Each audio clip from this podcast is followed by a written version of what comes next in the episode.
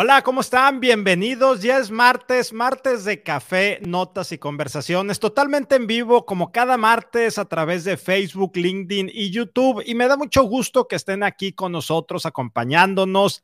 Y la conversación que vamos a tener el día de hoy, seguimos hablando de mujeres líderes, como lo vamos a estar haciendo todo este mes de, de marzo.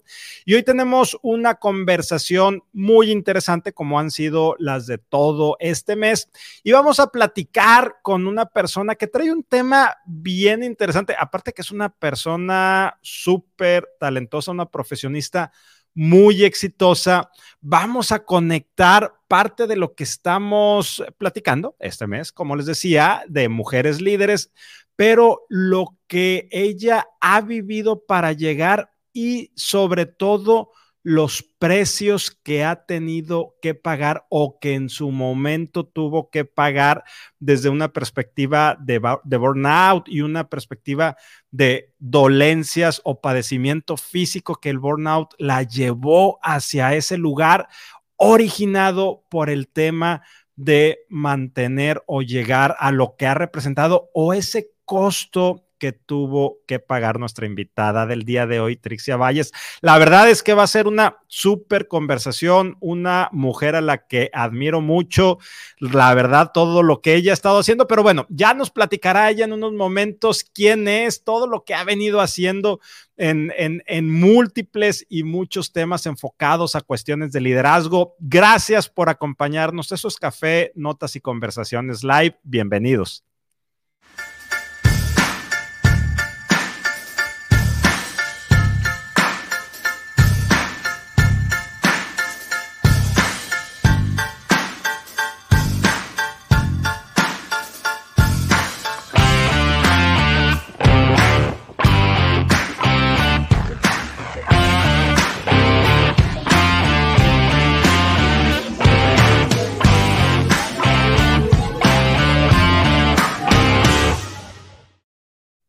Trixia, ¿cómo estás? Bienvenida. Encantado de que estés aquí acompañándonos el día de hoy, esta noche de martes.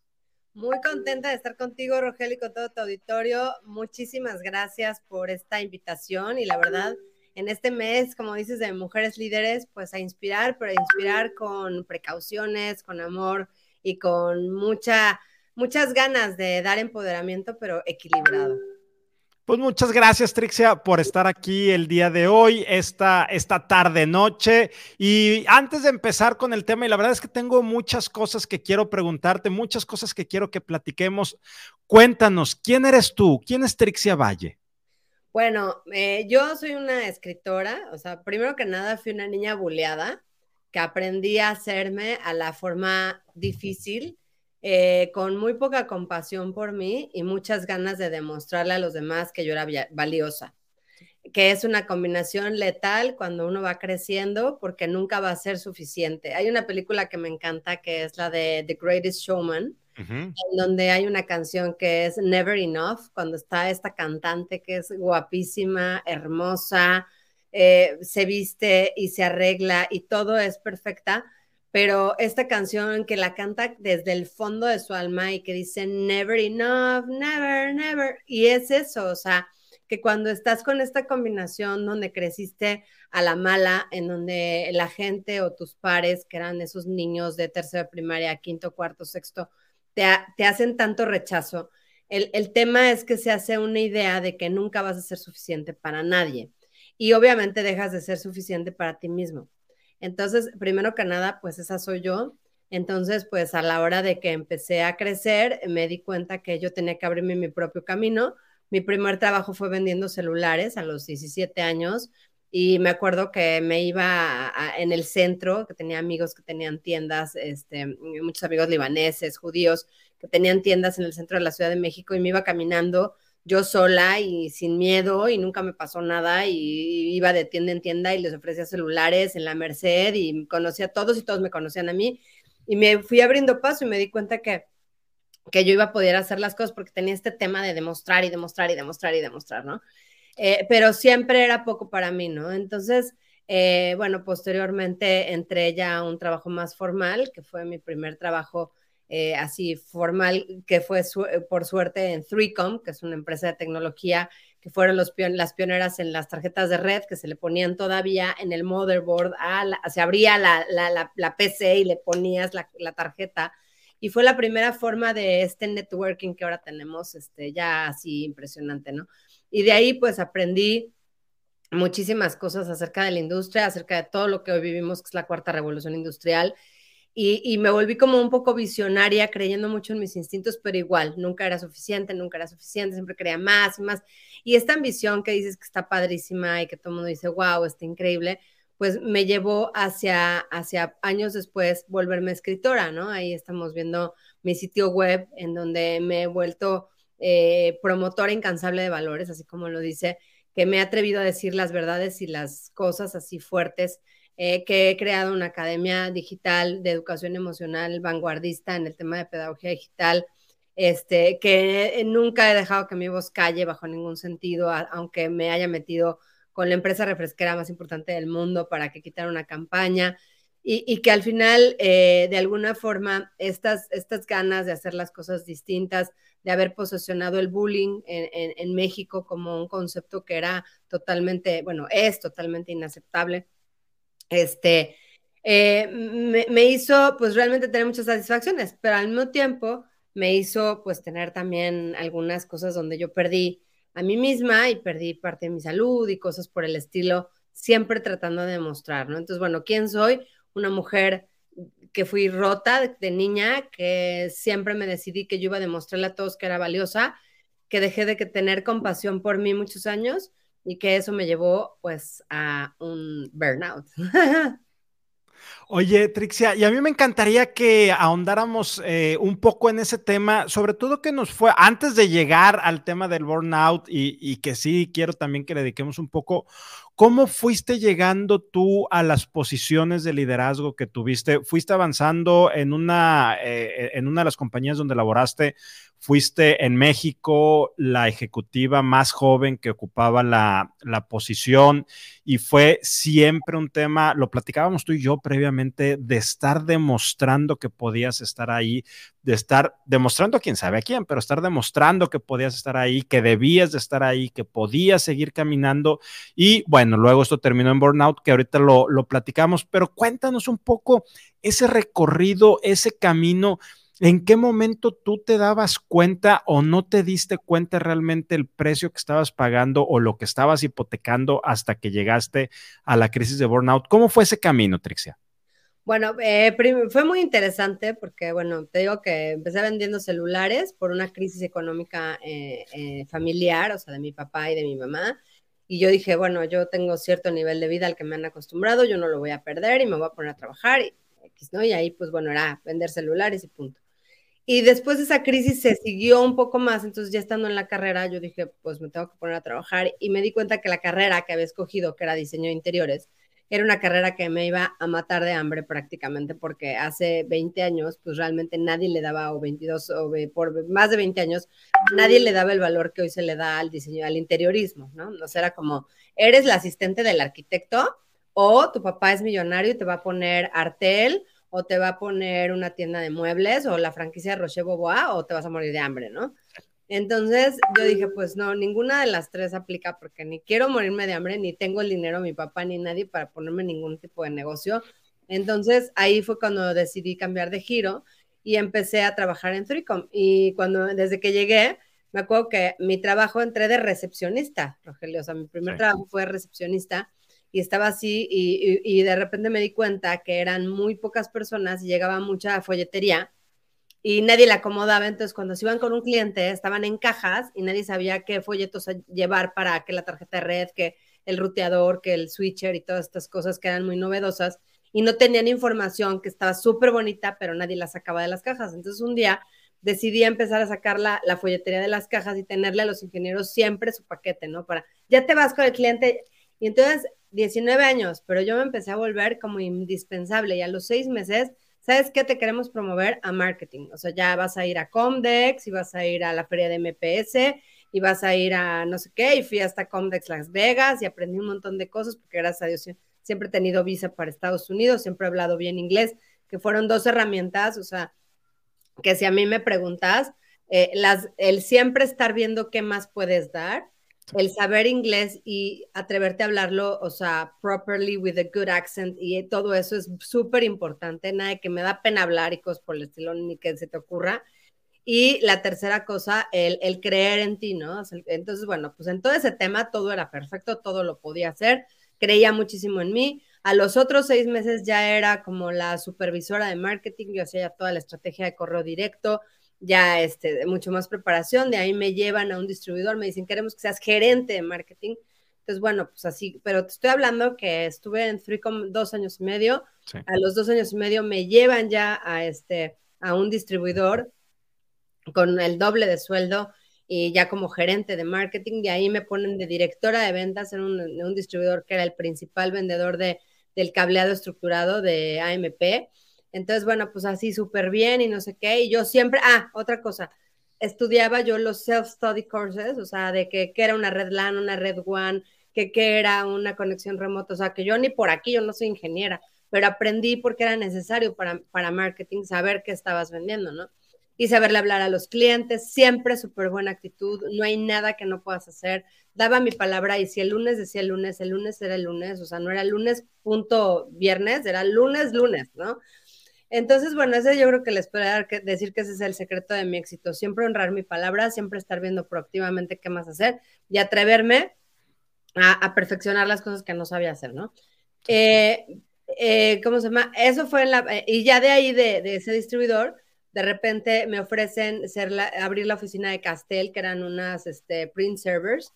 Y, entonces les digo, no, pues ya me voy, o sea, tuvimos la cita con HP, que era nuestro, era una marca que, que distribuíamos, y cuando oyen que ya me voy, o sea, fue la verdad sorprendente porque es donde que se fueron y de repente como a las, a, las cinco horas me hablan, ¿no? Y yo, no, es que yo ya, yo ya les dije en la junta que yo ya no voy a estar encargada. No, es que queremos hablar contigo. Entonces me llaman y me dicen, pues ya que renunciaste, nosotros no nos perateamos gente del canal, pero como tú ya habías renunciado, pues te queremos ofrecer que seas gerente para Latinoamérica de una línea de productos este, la, línea de productos de redes de HP para toda Latinoamérica, ¿no?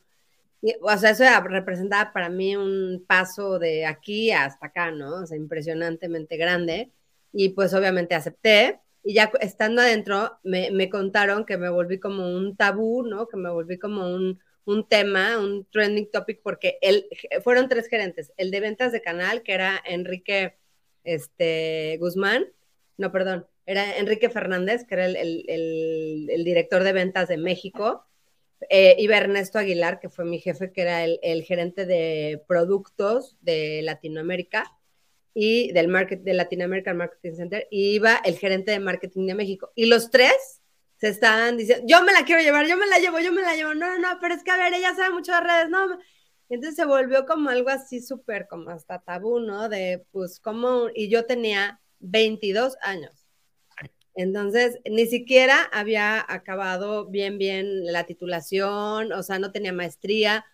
Entonces, ¿qué quiero decir con esto? Que a nivel de cómo crecer, yo creo que es el tema de siempre atreverte a ir un paso adelante y a decir las cosas. Y eso es lo que en todo, ya luego como escritora y como influencer y todo, es lo que me ha sacado adelante. Siempre decir las cosas, o sea, como que el speak up, o sea, el hablar por ti, el decir las cosas como son, yo creo que es algo muy, muy exitoso. ¿Y en qué momento, Trixia, todo esto te fue llevando ahora sí al tema de cansancio, de agotamiento? Porque lo que yo alcanzo a ver de lo que tú me estás comentando o a escuchar es que para ti no era suficiente y pareciera que no era suficiente y siempre había un tracho, un trecho más largo o más lejos a dónde llegar una meta más que alcanzar, un logro más que conseguir. Y, entonces esto te fue llevando, ahorita tú nos irás platicando a dónde para no adelantarme yo, pero ¿cómo fue que llegaste al tema del burnout y que te afectó incluso en temas de salud, Trixie? Bueno, eh, desde que estaba en HP, me acuerdo que había gente que ya le empezaba a caer mal, ¿no? y, no les caía mal porque les hubiera hecho algo o en el tema personal o algún pleito. Era porque, y un día me lo dijo uno que era el que llevaba mi producto, pero en México, o sea, digamos que yo era como su jefa y, yo y él me llevaba 10 años. Y entonces me decía, es que mira, nos caes mal, o sea, le caes mal a la gente porque ah, estás haciendo más de lo que se espera de ti y nos estás dejando en mal a todos los demás. O sea, en pocas palabras, aquí echamos la flojera, pero le echamos todos. O sea, tú nunca tomas un viernes de ir a hacer viernes social, tú eres como la típica niña de, profesor, no va a preguntar la tarea, mal, la odiamos, ¿no? O sea, ¿por qué dijo al profesor? Y entonces ahí eh, eh, me empecé como yo solita a, a meter el pie porque no supe lo que ahora sé, que sky is not the limit. O sea, el tema es que tú puedes llegar al cielo, pero en el cielo y en la estratosfera te vas a quemar. Tienes que saber que te vas a quemar, vas a explotar y te vas a morir. O sea, el tema no es ir hacia el cielo, hasta el límite del cielo, donde ya te quemaste con la estratosfera. El tema es llegar a un nivel el que tú escojas y ahí estabilizarte, ahí estabilizar tu avión y ahí empezar a comunicarte muy bien con el avión de al lado, con el avión de al lado, saber cuál es la posición, el ritmo, la velocidad y todo como quiere decir, como los aviones que son acróbatas, o sea, siempre están diciendo la verdad, no le mienten en las coordenadas, siempre van al mismo ritmo, porque no uno va adelante que el otro, o sea, no son carreritas, es ir juntos, salen del mismo punto, llegan al mismo punto, saben la misión, la visión, los objetivos perfectos de ese propósito, que es un propósito en común, y se estabilizan a una altitud la que escojas. Eso yo hoy lo sé, 20 años después. Pero en ese momento yo lo que quería era así, ¿me entiendes? Así. Pero ahí lo que pasó fue que antes de llegar a enfermarme o a, que todos me odiaran o X, este, mi área se fue a Miami y yo me acababa de casar. Entonces yo realmente no me podía, cuando le dije a, al que entonces era mi esposo, menos, y él era un empresario súper exitoso, es que me ofrecen irme a Miami, pues felicidades, o sea, mi empresa está aquí, pues nada que ver. Entonces ya me salí y ahí fue donde tuve la oportunidad de, escribir y entonces pues durante 10 años no trabajé en ninguna cosa ya así como que fija o de corporativo. Y 10 años después, después de haber ya publicado cuatro libros, ya tenía, este, ¿cómo se llama? Mis, mis, este, mi base, digamos, eh, ya tenía un, un, libro bestseller, ya tenía el primer libro que salió con Porrúa de Bullying, o sea, que salió en México de Bullying, que fue con Editorial Porrúa, se llama Ya no quiero ir a la escuela, se empezó a volver súper exitoso. Y entonces ahí es donde me pidieron que fuera directora de una fundación. Y ya siendo directora de esa fundación, pues primero bien bonito y entonces empecé a tener logros, lo, mismo, ¿no? Y no supe dónde nivelar mi avión hasta que llegó un punto en el que troné mi salud. Y ahí ya fue donde me di cuenta, pero te cuento la anterior, porque si no me hubiera casado y, hubiera dejado de trabajar, me hubiera pasado lo mismo, pero 10 años antes. Y, y, antes de meternos ahí ya de lleno, ah, dices algo bien interesante. Tengo que aprender a estabilizar mi avión y tengo que darme cuenta que no necesariamente tengo que seguir subiendo y subiendo y subiendo.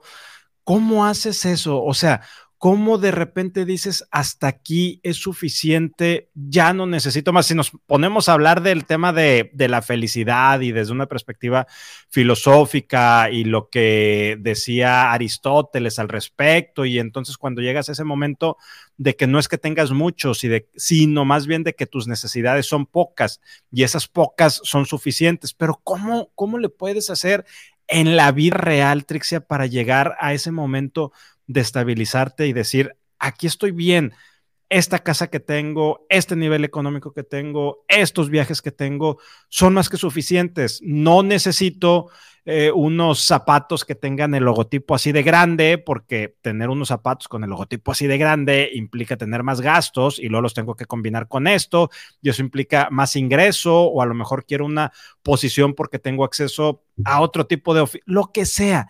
¿Cómo lo encuentras, Trixia? Bueno, es la típica, el típico consejo que, te dan, este, bueno, y antes de eso, de la caricatura que pusiste de, de Jane, la estaba analizando mientras platicabas y es justo eso, ¿no? Que dice, ¿por qué eres 10 veces más productiva desde working from home? O sea, el típico ahorita home office, ¿no? ¿Cuál es tu secreto? Y dice, porque ahí no puedo apagar la cámara y estoy haciendo realmente el trabajo, ¿no? Y este, y entonces dice, remind me to turn on Jane's video going forward. O sea, e, es como este tema de ahorita ya no te puedes ser el loco, o sea, ahorita el que trabaja, trabaja, o sea, eh, como dice mi amiga Citlali, it is what it is, o sea, trabajaste o no trabajaste se nota y no vas a poderlo ocultar de haciéndote loco en el cafecito o haciéndole la barba a tu jefe. Entonces, esa, esa cultura laboral que, que, que, desafortunadamente en México se tiene mucho de que a ver quién es más popular y quién le cae mejor a más personas y a quién le festejan más con el pastelito y le vienen a cantar cuando es el cumpleaños y con quién más platican el coffee break y todo ese rollo todo ese rollo con, el, con esta transición que estamos viviendo hacia el home office, que es una transición que nos está dejando con un burnout brutal, pero es una transición solamente, es para hacer un trabajo más efectivo y que la gente realmente sea medida por sus capacidades, sino por su popularidad, lo cual es una cosa súper buena de lo que está pasando. Pero, este, bueno, no que deje de ser importante las relaciones públicas y todo lo demás, ¿no? O sea, llevarte bien con la gente y todo. Pero a mí en el tema de burnout que me dio, o sea, o lo que, o, lo que yo hice mal, o lo que veo mal ahorita después de, de, de, 10 años, porque justamente, bueno, ya 12 años de que empecé a ser directora de esta, de esta fundación que yo fundé, creé, e inauguré y todo, eh, y, respondiendo al tema de cómo darte cuenta hasta dónde llegaste, era la típica, el típico consejo que, que me daban los, los señores grandes, ¿no? Es que lo difícil no es llegar, sino mantenerse. Es que lo difícil no es llegar, sino mantenerse es que lo difícil no es llegar sino mantenerse. Y yo, ok. Pero no, o sea, pues es que llegar a dónde, o sea, yo era como, llegar a dónde, o sea, digo, llegar es llegar a muchos lados, ¿no? Y, y, y, esa pregunta es bien difícil cuando tienes, estás en tus 20, risoria cuando estás en tus 20, muy difícil de contestar en tus 30, imposible de contestar en tus 40 hasta que te, la vida te alcanza, ¿no? Porque es cuando la mayoría le da el infarto, le da gastritis, colitis, dermatitis, no sé qué, el no sé cuánto, los pólipos, una embolia. Entonces, es como que la vida te alcanza. ¿Y cómo hacerlo con sabiduría para que no te pasen esas cosas? Ese es, ese es como el meollo. Y yo creo que es escuchándote a ti mismo, o sea, escuchando. Y yo cuando estaba de directora en esa fundación, yo sabía que podía llegar a estabilizar mi avión y que, y que ya no era necesario que yo demostrara, ya tenía el grant de Google de 10 mil dólares para publicidad que ninguna fundación tenía, que eso es un proof of life, o sea, es una prueba fehaciente de que ya conseguiste tener un éxito como fundación muy cañón, o sea, que nadie te va a discutir que no tienes éxito. Que Google te regale 10 mil dólares al mes para publicidad es porque neta ya la hiciste, o sea, ya tienes así, perfecto, muy bien. Eh, en Facebook, 5 mil dólares cada que se me acabaran, les pedía 5 mil de publicidad. 5 mil dólares de dinero Facebook es como, como un millón en dinero de la vida real, o sea, para publicidad, que es muchísimo. Y más, en, más hace, que, que, era 2016 cuando me lo regalaron, 16 o 17 haber hecho toda la campaña de, de, cyberbullying prevention para Facebook, haber hecho la aplicación de realidad virtual cuando acababan de comprar este, ¿cómo se llaman los? Esto es el, el gear este que compró Facebook de realidad virtual, este, bueno, compraron una, una, empresa de realidad virtual y empezaron a desarrollar aplicaciones de realidad virtual, que ahora va a ser el nuevo meta. Va a haber sido pionera en eso, haber llegado a 3 millones de personas en escuelas. O sea, era más que suficiente era simplemente de hacer bonitas políticas, de haber, haberme llevado muy bien con mi equipo y haber sabido escucharlos y haber también sabido cuándo parar a los que ya no estaban trabajando bien. Pero como yo lo único que hacía era logros personales, o sea, y de hecho mi ex jefe me decía Juana de Arco, o sea, que era yo sola con mi ejército que era yo, o sea, a ver, es que tienes un ejército que pueden ir todos, o sea, y ayudar. No, no, yo sola porque yo quiero la estrellita para mí, el mérito para mí, el no sé qué para mí. Y pero, ¿cómo saber cuándo ya parar? Escuchándote a ti mismo. ¿Y cuándo saber que ya tienes que parar? Cuando ya no te escuchas. Oye, ¿y tú te, tú te diste cuenta de que tenías que empezarte a escuchar o de repente te agarró el tema físico y fuiste a parar al hospital o ya alcanzaste a trabajar algo o de repente te diste de sopetón? ¿Cómo fue? No, de sopetón, o sea, fue como que, o sea... O sea, ni el freno alcanzaste a meter. Nada, ni las manos, nada. O sea, fue justamente que yo sabía, mira, cuando ya empiezas, yo creo que te voy a dar tres síntomas como líder de un equipo que ya tienes un burnout brutal. Cuando alguien se para en tu escritorio y te dice, Trixia, ¿puedo hablar contigo? Y tú lo que oyes es... No los... No tienes idea qué te están diciendo. No, no captas, tu cerebro ya no oye. o no te interesa. No, tal vez te interesa, pero está, tienes tanto ruido adentro que ya no logras oír el que te están diciendo. Dos, cuando ya no sabes en qué tema va cada quien, o sea, ya te perdiste de los hilos porque ya no estás haciendo estrategia. Dos, pésimo. Cuando ya no sabes qué hace Chucha y qué hace Pedra porque ya no tienes idea, es porque ya no estás haciendo estrategia. Y tres, cuando tratas de concentrarte a quién le ibas a marcar y te quedas media hora con el teléfono, a quién le iba a hablar, a quién le iba a hablar, qué tenía que hacer, porque ya no estás organizado. Yo creo que esos serían los tres puntos, focos rojos de, o sea, para o la vida te va a dar una, una, parada, ¿no? Entonces, este, bueno, pues no, no escuché ninguno de los, de los tres, los tres me pasaban. Y entonces, eh, de repente un día me empezó a sentir en la noche así fatal del estómago, así de me voy a morir, o sea, pero de veras yo cuando te digo me voy a morir, es porque en serio me voy a morir, porque de veras soy muy valiente y casi nunca me enfermo. Y yo, o sea, es que no, me siento súper mal, le digo a mi esposo, me siento súper mal, o sea, llévame al hospital, habla a, mi ginecólogo, que él es el que me ha salvado todas las veces la vida. No tenía nada que ver con él, pero yo siempre le hablaba a él. Y entonces ahí llegaba, no, pues que esto, que un doctor de esto, que un doctor de esto. Nadie le daba que tenía yo, es que me siento súper mal, unas calenturas, fatal, fatal, fatal, y este, mal. Y, y, entonces, bueno, total que llega un infectólogo y tenía yo Clostridium difficile, que es una infección del, del intestino que da por gente que ha tomado muchos antibióticos en su vida y que rompe la flora intestinal o algo así, y también por estrés. En mi caso era por estrés, porque yo vuelvo a repetir, nunca me enfermo. Entonces no era por exceso de antibióticos, ¿no? Y, y, al mismo tiempo se me murió, o sea, se murió mi vesícula, o sea, eh, se, pues sí, se murió, así textual, el órgano, y, y empezó a, o sea, eh, me pudo haber dado peritonitis y me hubiera muerto. Pero de suerte, o sea, no, porque todavía ese día que me sentía mal, que me fui al hospital, todavía pude haber ido a la oficina. Yo hubiera hecho eso, tal vez, sí, sí me hubiera muerto. Y aparte, dos semanas antes de eso se murió Ana Winokur de lo mismo, que era una conductora de parecida edad a mí, tal vez un poquito más grande, y se murió dos semanas antes de, a, mí me pasó esto en mayo y ella se murió como, te juro, dos semanas antes. Y cuando estoy leyendo el hola o el no sé qué, ya, ya recuperándome en el hospital y veo que se murió de lo mismo que yo tenía, yo así de, o sea, es que esto está cañón, o sea, porque es realmente el llevarte al borde, ¿no? O sea, yo no sé cómo vivía su vida, no la conozco, no la conocí, no tuve el gusto y que en paz descanse, pero yo sí sé cómo yo vivía y vivía en el ácido esta sensación de tener siempre la panza dura, porque ya no voy a llegar a no sé dónde, porque tengo que hablarle a no sé quién, porque se me olvidó no sé qué, porque aparte no llego, porque aparte tengo tres hijos, porque aparte no llego a la clase de no sé quién, porque aparte tengo no sé qué, porque tengo un bebé que tiene tres años que no ha dejado el pañal y no entiendo por qué.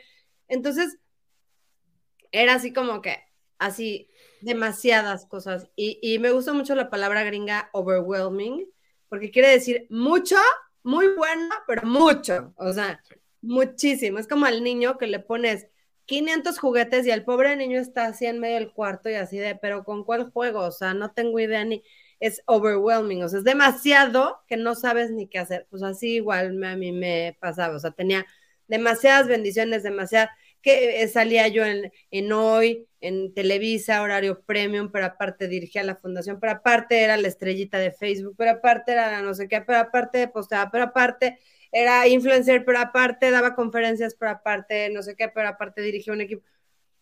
Y aparte tenía tres hijos, bueno, tengo tres hijos, y aparte esposo, o sea, era mucho, ¿sí? Y entonces, pues obviamente el destino me alcanzó. ¿Cómo hacer eso? Pues escuchándote. Y en ese momento decides decir, basta, cambias tu forma de vida, cambias tu, tu forma de trabajar, tu forma de ser. ¿Y dónde está hoy en día Trixia? ¿Cómo, ya está estabilizada Trixia o cuando te empiezas a sentir bien después de unos años, otra vez ese avión quiere volver a subir, ya se controla, no se controla. ¿Dónde estás? Bueno, es una gran pregunta. Y bueno, cuando salí del hospital, claramente me viene el espejo como calaquita, así de que se te ve aquí la raya, así de así, bajé no sé cuántos kilos, pero parecía yo de verdad así de biafra horrible. Y ahí fue cuando dije, no, ¿sabes qué? O sea, esto ya ni siquiera, cuando ya tu trabajo te deja de hacer feliz, o sea, cuando ya tu trabajo te deja de, de que, yay, voy a ir a trabajar y es un día más, ¿qué voy a hacer hoy? creo que ya es un momento para decir voy a darle estafeta y a mí me parece algo muy valiente y muy valioso el poder darle la estafeta como lo hice yo. Entrené seis meses a la que se quedó en mi puesto, yo la propuse, eh, yo al final empecé a ceder el, el, papel, yo a todos les decía, yo ya no soy la jefa, es ella, yo ya no soy la jefa, es ella. Y darte como a ese, abrirte a ese lugar, o sea, quitando posición, ver con el ego, la verdad es que es algo difícil, pero para mí fue algo que me relajó muchísimo, ¿no? Eh, finalmente salí, todo 2018 pasé un año padrísimo. Eh, me dediqué a ver por qué mi hijo chiquito no dejaba bien el pañal y por qué el otro, quién sabe qué, y que por qué me fui con mi hija que cumplió años a un viaje de un mes a Europa. O sea, hice todas las cosas con calma y sin tener que estar traumada, ¿no? Eh, y luego, pues ahí se estabilizó mi avión. Ahí sí te puedo decir que me di cuenta, yo esto es lo que quiero hacer, estar al pendiente de mis hijos, viajar dos veces a la semana dando conferencias y seguir escribiendo, porque eso es lo que realmente me gusta hacer. Ahí está mi avión, no necesito más.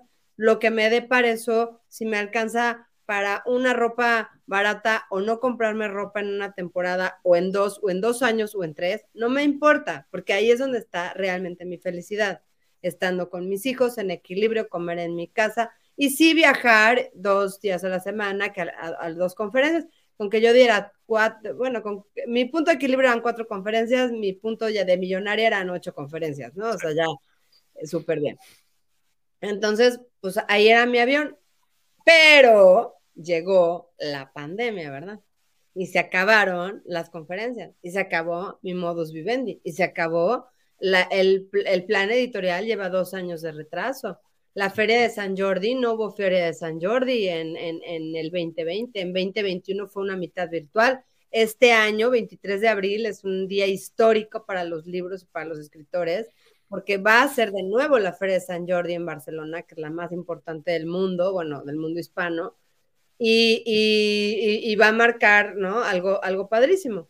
Pero este, definitivamente eh, ya que había estabilizado mi avión y ya decía, o sea, esto es lo que yo quiero y a dónde quiero estar, eh, otra vez me encuentro teniendo que volver a subir el avión, pero ya no por gusto, sino por necesidad, porque o le buscas por acá, por acá, por acá, o ya no comes, porque ya no hay conferencias presenciales, porque ya los presupuestos de las conferencias se bajaron de aquí a aquí, porque todo el mundo se volvió gurú de habilidades emocionales, porque todo el mundo se volvió consejero, porque todo el mundo está hasta el gorro ya de oír consejos, porque todo el mundo, y entonces ahí tuve que reinventarme una vez más, ¿no?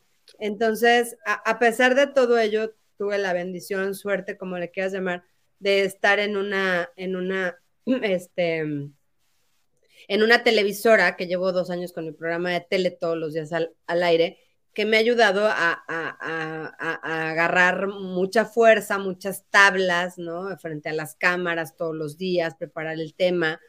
Sin embargo, a nivel económico, pues una televisora, y eso que me pagan, ¿eh? O sea, porque hay muchas ya que ahorita, hasta Televisa, muchos conductores no les paga, te dice, pues es tu publicidad y pues gracias, ¿no? Y, a mí sí, gracias a Dios, me pagan, ¿no? O sea, con todo y todo, o sea, pues realmente, eh, eh, entonces, contestando a tu pregunta del burnout, pues otra vez en la pandemia volví a estar, así de que alguien me hablaba, pero ya no era un subordinado o, jefe, ya era mi mamá uno de mis hijos y yo nada más oía. Y, y, empecé a dejar de tener fe, me empezó a dar miedo, eh, los pies me empezaban a cosquillar, sentía que nunca estaba parada en el suelo, me dio ansiedad, me despertaba a medianoche, ¿qué voy a hacer? Este, los, las cuentas subiendo, este, y, bueno, la verdad es que ha sido una carrera de resistencia negativa, tratando de tener fe, rezando, meditando, haciendo todos los consejos, pero aparte todos los días había días que me levantaba a las 7 de la mañana y me dormía a las 11 de la noche en Zooms, porque además estoy en un, en un timeline, en un, uso horario que es una hora adelante de México, entonces para lo que la gente son las 10, para mí son las 11, ¿no? O sea, y así. Entonces, seguía en las 11 de la noche, yo seguía hablando, viendo, planeando o grabando cosas para contenido de mi plataforma entonces, digo, no, no me quiero hacer la, la, la, la, la wow, pero sí te quiero, sí te, te digo que este burnout distinto, este burnout tecnológico de me despojaron como a mucha gente, e, es otro tipo de burnout, ya no es un burnout de ego, sino es un de, supervivencia. Entonces, estamos hablando de dos tipos de burnout, o sea, el de ego, que era el de antes, y este es el de, super, de, de sálvese quien pueda, ya estamos de lo que el viento se llevó.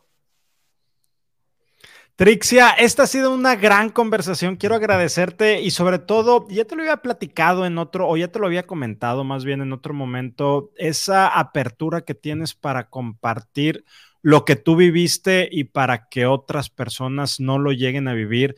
Me queda claro que no aprendemos en cabeza ajena, pero sí podemos tomar ciertos temas de lo que ya han vivido otras personas, afinar nuestro observador y ver el mundo con otros ojos y aprender y aprender en beneficio de nosotros. Trixia, antes de despedirnos, algo que yo no te haya preguntado y sea importante traer a esta mesa de conversación o alguna reflexión final que nos quieras dejar, Trixia. Bueno, hay una frase que mi jefe que más me dejó, o de los que más me ha dejado huella, que es Ernesto Aguilar, que fue mi jefe en HP, siempre decía, encuentra tu verdadera profesión y será el último día que trabajarás. Encuentra tu verdadera profesión y me parece súper bonita la frase, pero yo la verdad sí les diría que encuentra tu verdadera profesión y será el último día que trabajarás, lo dijo Confucio, pero hasta Confucio estaría confundido con tantas ahora formas nuevas de trabajar. Y aunque te fascine lo que hagas, como es mi caso, que doy conferencias, que hago contenido, que hablo, hago reflexiones, tengo 15 libros publicados y mil cosas y ahí, ahí pueden ver todos mis, este, mis datos y cómo contactarme, etcétera este, es eh, muy importante saber también a nivel tecnológico cuándo parar y escoger las redes a las que le vas a invertir o conseguir una cosa que alimente tu feed de todas las redes, porque definitivamente, aunque te fascine lo que hagas, en estos tiempos es otra vez overwhelming. Todas las plataformas donde debes de estar al día y si tú quieres estar al día en todas ellas, más tu correo y tu WhatsApp, verdaderamente te va a dar burnout. O sea, no hay manera, aunque te fascine lo que hagas, aunque estés viviendo tu sueño, aunque estés creando Think Talent, aunque estés con Human Leaders, aunque seas el que eres tu propio eh, eh, este, empresario de tu propia empresa y sea tu sueño, si no te sabes calibrar en el tema de cuánto le vas a invertir a todos estos rollos de tecnología que nunca acaban, te va a acabar también tronando. Trixia, quiero agradecerte mucho nuevamente esta conversación. Me ha encantado un cierre tremendo. Muchas gracias también a ustedes por acompañarnos, por estar aquí, por estar conectados desde antes de que empezara la transmisión, que ya teníamos algunas personas conectadas esperando para, para verte, para escucharte, Trixia. Muchas gracias. Nos vemos la siguiente semana. Un gran placer que hayan estado aquí con nosotros. Trixia, te mando un fuerte abrazo. Igualmente, Rogelio, y bueno, sigamos eh, trabajando, felicitarte por todas las estadísticas que creas y generas en este tema, porque es bien importante y de hecho ya voy a estar en Coparmex Pachuca dando la plática que, me ayudaste con tus estadísticas, que cito tus estadísticas y, y llevémosla a muchos lugares, porque esto que a mí me pasó y que gracias a Dios estoy aquí. O sea, imagínate mis tres hijos en ese momento, mi hijo más chiquito tenía dos años y medio, eh, pues se pudo haber quedado sin su mamá, ¿me entiendes? Y eso sí es irreemplazable. O sea, en ningún lugar vas a hacer el trabajo que con tus hijos y que tu familia necesita. Y eso es lo primero que hay que tener en la mente. Trixia, gracias nuevamente. Te mando muy fuerte abrazo. Gracias a todos. Buenas noches.